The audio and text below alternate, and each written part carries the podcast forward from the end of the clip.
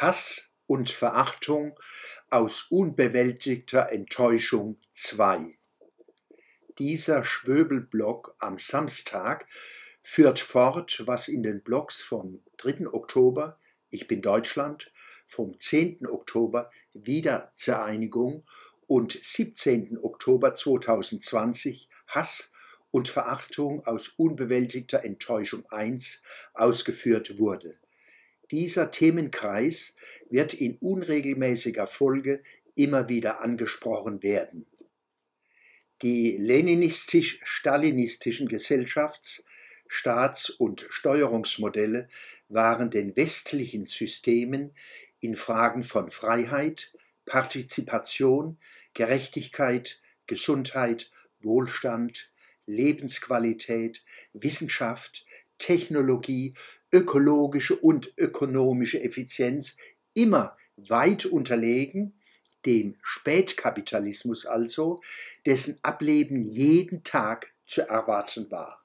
Drittweltländer, besonders in Afrika, leisteten sich nach ihrer Unabhängigkeit sogenannte sozialistische Experimente, deren Scheitern ihre autochthonen Kulturen und ihre Errungenschaften durch den europäischen Kolonialismus gleichermaßen beschädigten und zerstörten, mehr als es dieser Kolonialismus je vermocht hätte. Wer einem dauerhaft unterlegen ist, den er für historisch abgehalftert hält, reagiert mit Missgunst und Hass. Der Wille wächst, diesen übermächtigen Feind auf dessen eigenem Terrain anzugreifen.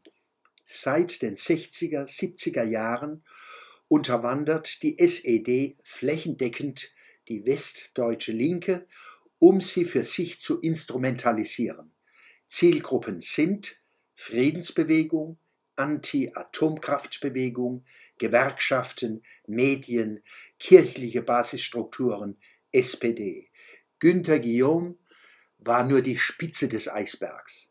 Ab 1980 wurden auch die Grünen um Linksradikale verschiedener Herkunft bereichert.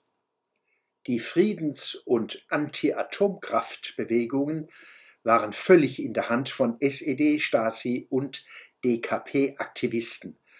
Rüstung im Osten, ebenso die dortigen Atomkraftwerke, wurden nie kritisiert.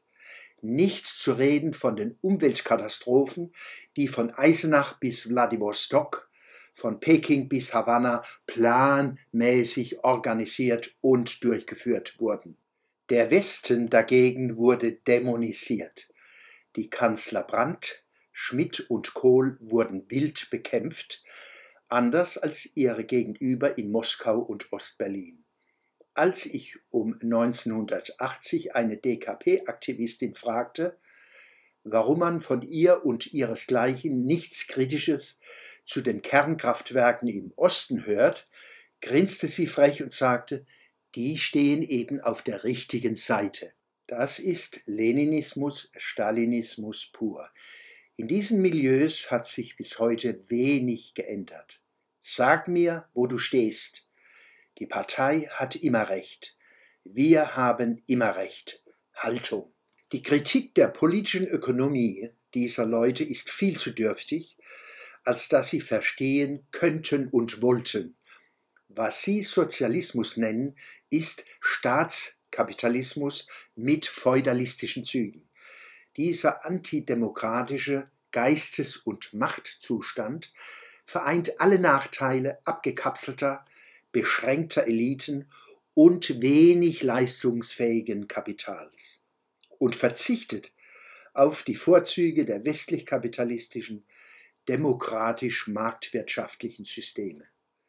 Die Gutgläubigen in den Friedens- und Anti-Atomkraftbewegungen im Westen waren leichte Beute für die SED-DKP-Stasi-Politaktivisten.